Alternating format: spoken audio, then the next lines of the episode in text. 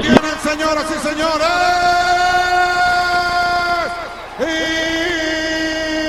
Impresionante.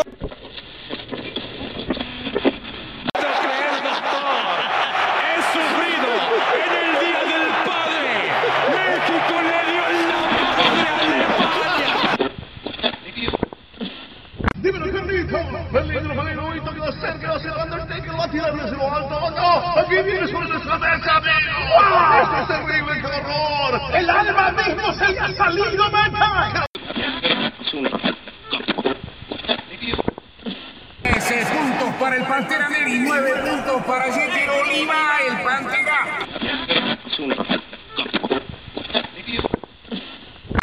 Ahí lo tiene Marabona, lo marcan dos, pisa la pelota Marabona, arranca por la derecha el genio del fútbol mundial, y es el tercero a tocar para Borruchaga, siempre Marabona, genio, genio, genio, ta, ta, ta, ta, ta, ta, ta, ¡Gol!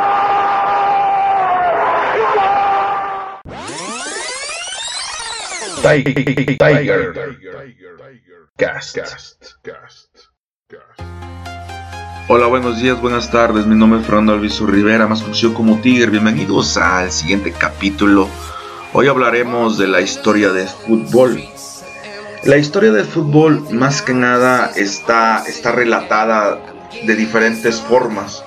He tratado de investigar hacia dónde va esto, pero te puedo decir que, que la historia del fútbol está basado en lo que son símbolos, significados, dioses y juegos. Vámonos a los años 2000 atrás, ¿no? Como 2000 años atrás, allá, allá en China, en la dinastía Jin. Había, tenían tres tipos de juego de pelota. Uno era de un solo hombre, solamente por diversión, por nada más por divertirse.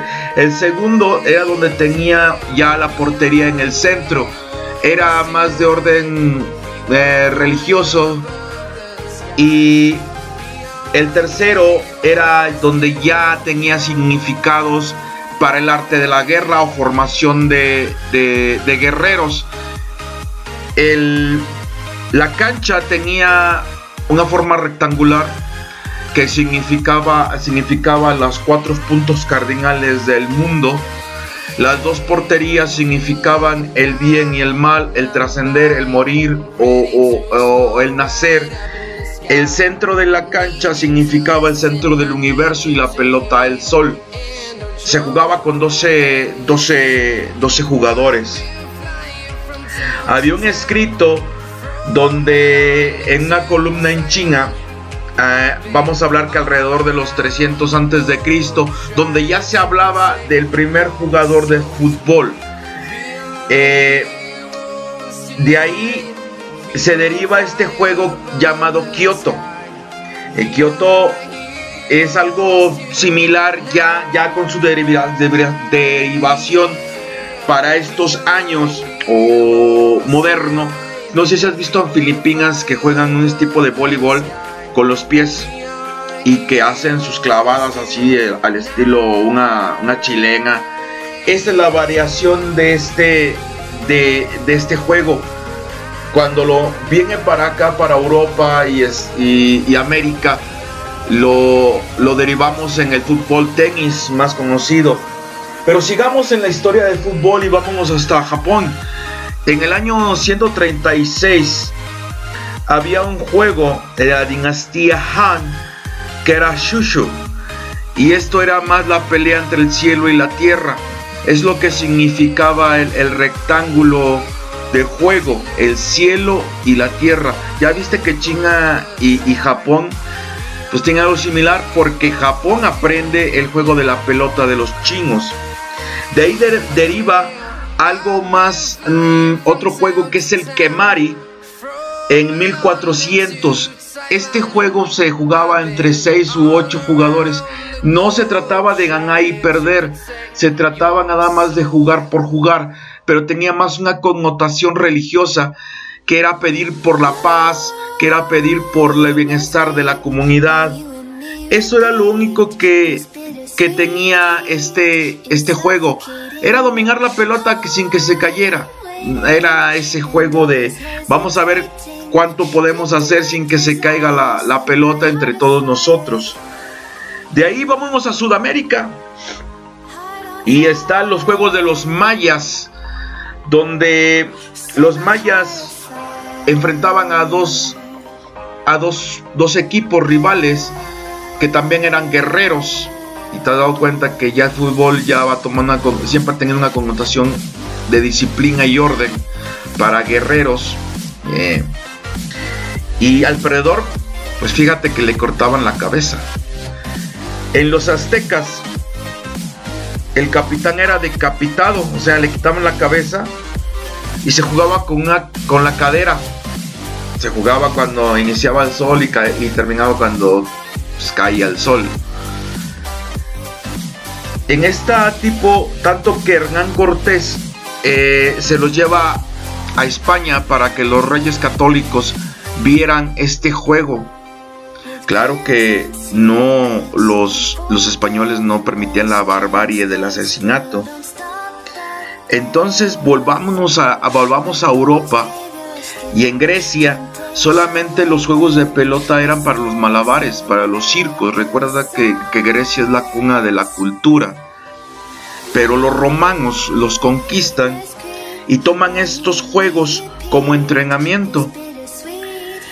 Y nace un tipo de entrenamiento basado en un juego de pelota que es el Arpastum.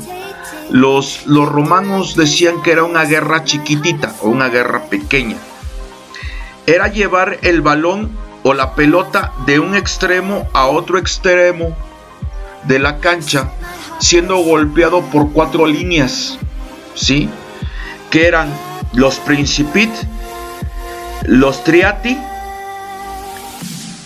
los Astrati y los Veleti. Bueno, tú vas a decir esto que tiene de, raro, ¿no? Bueno, si tú lo ves en el fútbol moderno, es el portero, la defensa, el medio y los delanteros. Imagínate pasar por todos ellos y recibir golpes, recibir patadas, codazos, eh, eh, con el escudo, a veces este, con garrotes.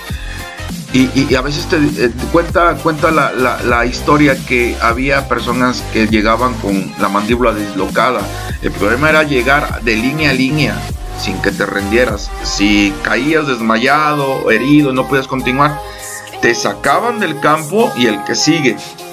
Entonces, de ahí los romanos sacan la forma de entrenamiento de sus guerreros. En Britania, ya para los años miles, por ahí eh, había juegos de pelota, pero eran los juegos más de un estilo más religioso, ¿no? O, pagano.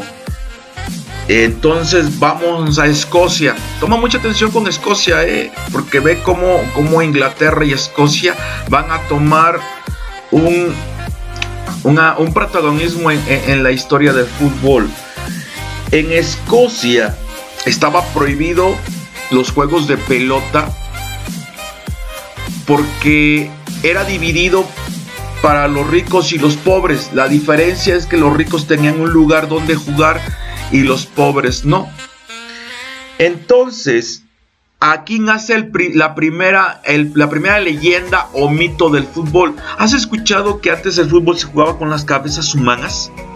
Bueno, pues este mito o esta leyenda es escocesa, en donde Tusker era un tirano que tenía sometido a un pueblo. El pueblo se levanta en contra de él, huye hacia adentro de, Escocia y en una ciudad llamada Perth se esconde. Pero un héroe, decidido a acabar con este tirano, viaja a encontrarlo. Cuerpo a cuerpo lo vence, lo mata, lo decapita amarra su cabeza hacia la, en la montura de los, del caballo y sus dientes en el trayecto de la, eh, eh, los dientes de esta cabeza, en el trayecto del viaje, le empieza a cortar la pierna, se le infecta y, se enferma de septicemia. Llega hacia su pueblo y sube a la cruz de Merced y arroja la cabeza hacia el pueblo y en ese momento el héroe cae muerto. Le dio tanta rabia al pueblo que empezaron a patear la pelota para sacar, para sacarla del, sí, del pueblo, porque decían que estaba maldita. Entonces, de ahí se deriva este mito. Pero fíjate que nace en Escocia el folk fútbol o, fútbol del folclore, en donde agarran esta leyenda y la hacen, mm, vamos, un juego para todo el, todo el, todo el pueblo. Pero tiene estos dos simbolismos, se enfrentan los de arriba y los de abajo. No tiene que ver nada la pobreza ni la riqueza aquí, no. Eran a lo que se dedicaba el pueblo, ¿no? A la pesca y a la agricultura de la, de la papa.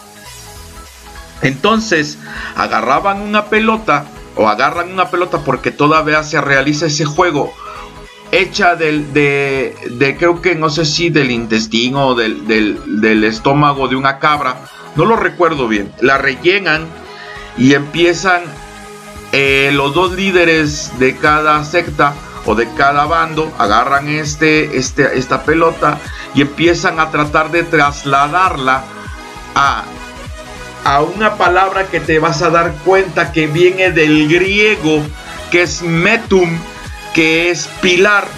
Eh, eh, escogían eh, a un kilómetro cincuenta, que, que medía tres kilómetros la ciudad, de, de, de, de, polo a polo, y dijeron, bueno, pues a la mitad vamos a poner la pelota y tiene que viajar a un kilómetro y medio para la derecha o un kilómetro y medio para la izquierda. Pintaban este metum, que era el pilar, eran los árboles y, ponían una marca.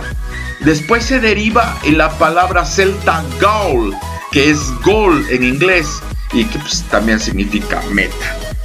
Entonces para ahí, para 1900, 1636, esta palabra ya se usaba entonces viajemos hacia Florencia, a Italia.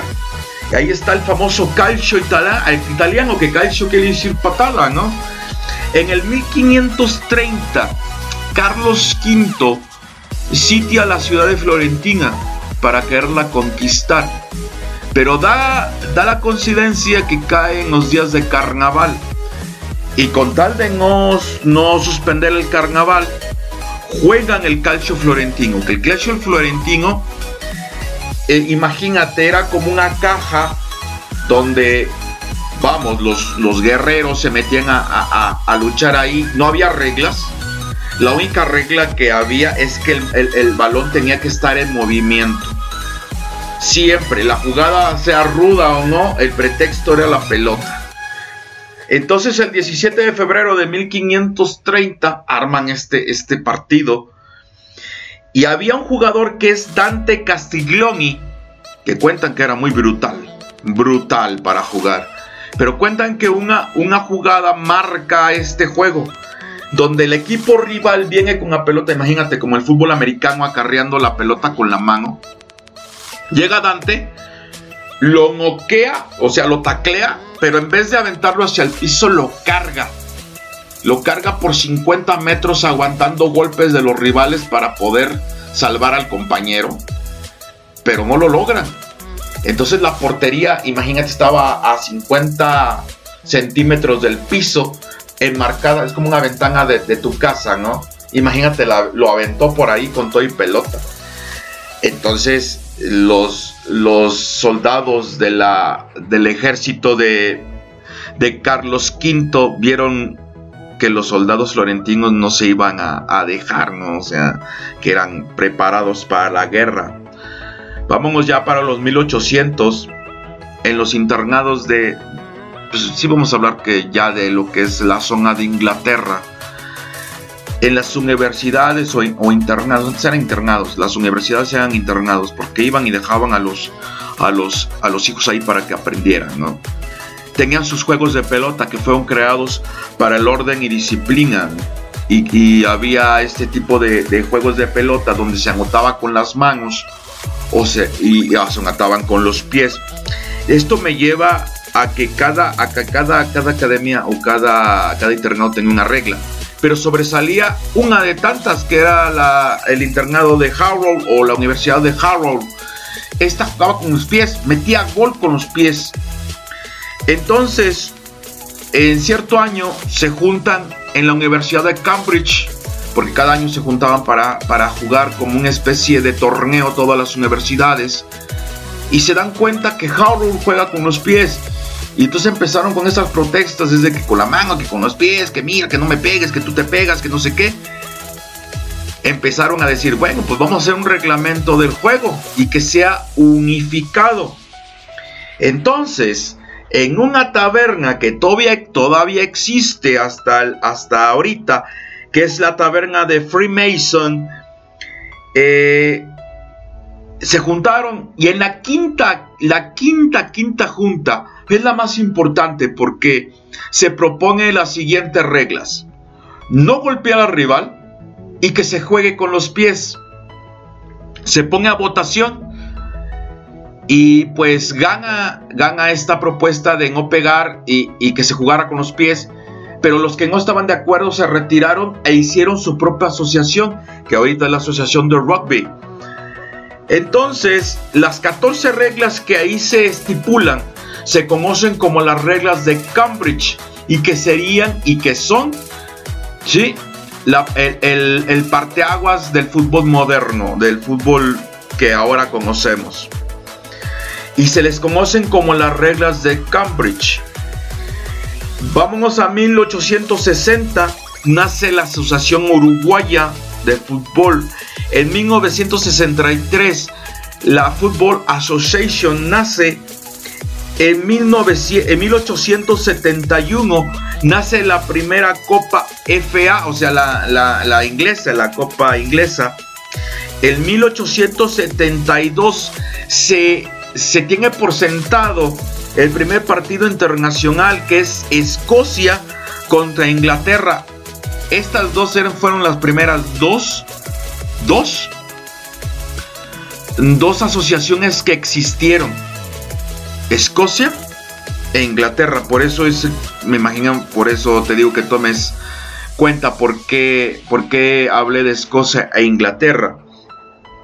En 1880 formalmente nace el profesionalismo. Eh, pero aunque era dominado por los amateurs, ya había personas que cobraban por los servicios de jugar fútbol. En 1900 ya se practicaban en los Juegos Olímpicos. En 1904, en el Camino de Santa María, que era un café ubicado en París, Francia, en el 229, España, Francia, Bélgica, Dinamarca, Suecia, Suiza, Holanda, firman un acuerdo, una asociación internacional llamada Federación Internacional de Fútbol, más conocida como la FIFA. En 1916 nace la Copa Americana de Naciones y en esta participaba Chile, Uruguay, Argentina, Brasil, que en la primera edición pues, es, fue campeón Uruguay. Y te, voy a hablar de Uruguay porque Uruguay fue la primera, el primer equipo que fue considerado una superpotencia. No Brasil, no Inglaterra, no España, Uruguay.